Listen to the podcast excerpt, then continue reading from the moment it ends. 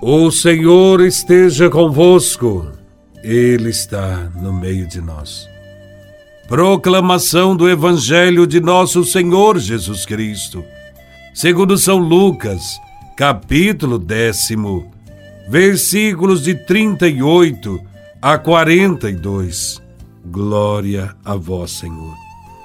Naquele tempo, Jesus entrou num povoado e certa mulher, de nome Marta, recebeu em sua casa. Sua irmã, chamada Maria, sentou-se aos pés do Senhor e escutava sua palavra. Marta, porém, estava ocupada com muitos afazeres. Ela aproximou-se e disse: Senhor, não te importas que minha irmã me deixe sozinha, com todo o serviço. Manda que ela venha me ajudar. O Senhor, porém, lhe respondeu: Marta, Marta, tu te preocupas e andas agitada por muitas coisas. Porém, uma só coisa é necessária. Maria escolheu a melhor parte e esta não lhe será tirada. Palavra da salvação. Glória a vós, Senhor. Os evangelhos costumam apresentar Jesus como alguém que aceitava todos os convites dos justos, dos fariseus, dos publicanos e pecadores. No evangelho de hoje, vemos Jesus em Betânia, uma vila onde moravam as duas irmãs, Marta e Maria. Nesta casa, Jesus se tornou hóspede. Marta, a mais velha, se envolve imediatamente nas suas tarefas. Maria, em vez de colaborar nos trabalhos da casa, prefere ficar sentada escutando as palavras de Jesus. O texto mostra algo significativo. Maria, sentada aos pés do Mestre, escutava sua palavra.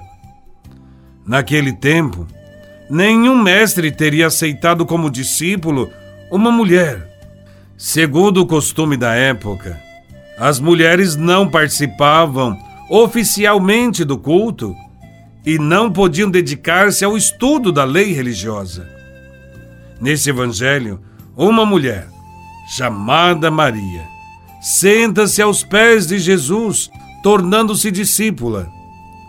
Ela torna-se discípula porque coloca como base de seu discipulado a acolhida da palavra de Deus, que vem a ela na pessoa de Jesus de Nazaré Deve-se observar também que Marta não é censurada por Jesus porque trabalha, mas porque fica agitada, ansiosa, preocupada, inquieta-se por tantas coisas.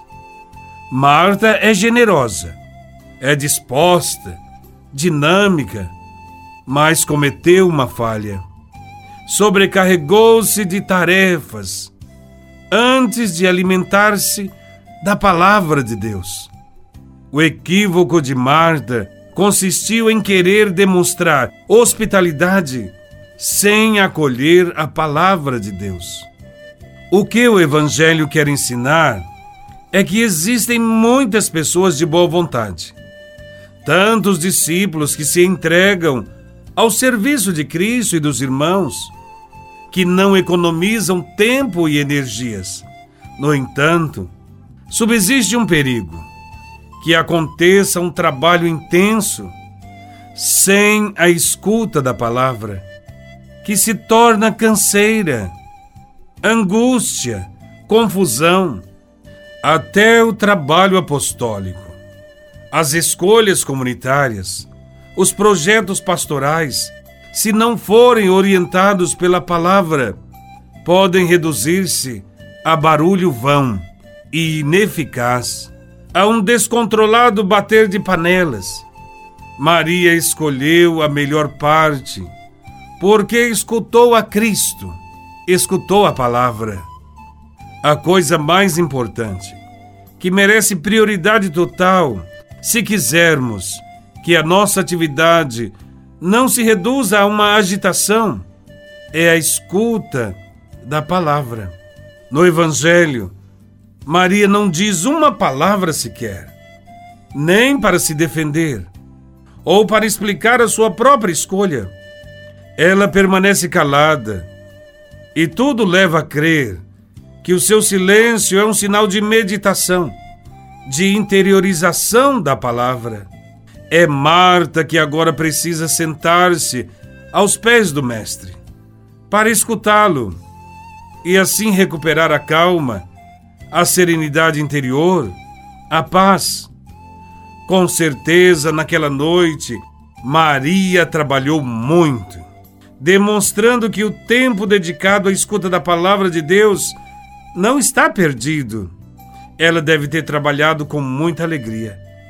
Porque quem escuta Cristo não esquece os compromissos com as pessoas nem os compromissos com a família, com a comunidade.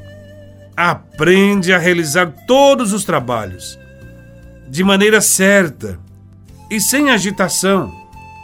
Em outras palavras, quem se coloca aos pés de Jesus para ouvi-lo, descobre o seu papel, a sua missão como cristão dentro da sociedade e começa a agir com mais amor e mais alegria. Enfim, é necessário aprender que qualquer serviço, mesmo aquele prestado ao próprio Cristo, não pode ser separado da escuta da palavra de Deus. Que o Senhor nos ajude a amar e a viver Sua palavra. Louvado seja nosso Senhor Jesus Cristo para sempre seja louvado.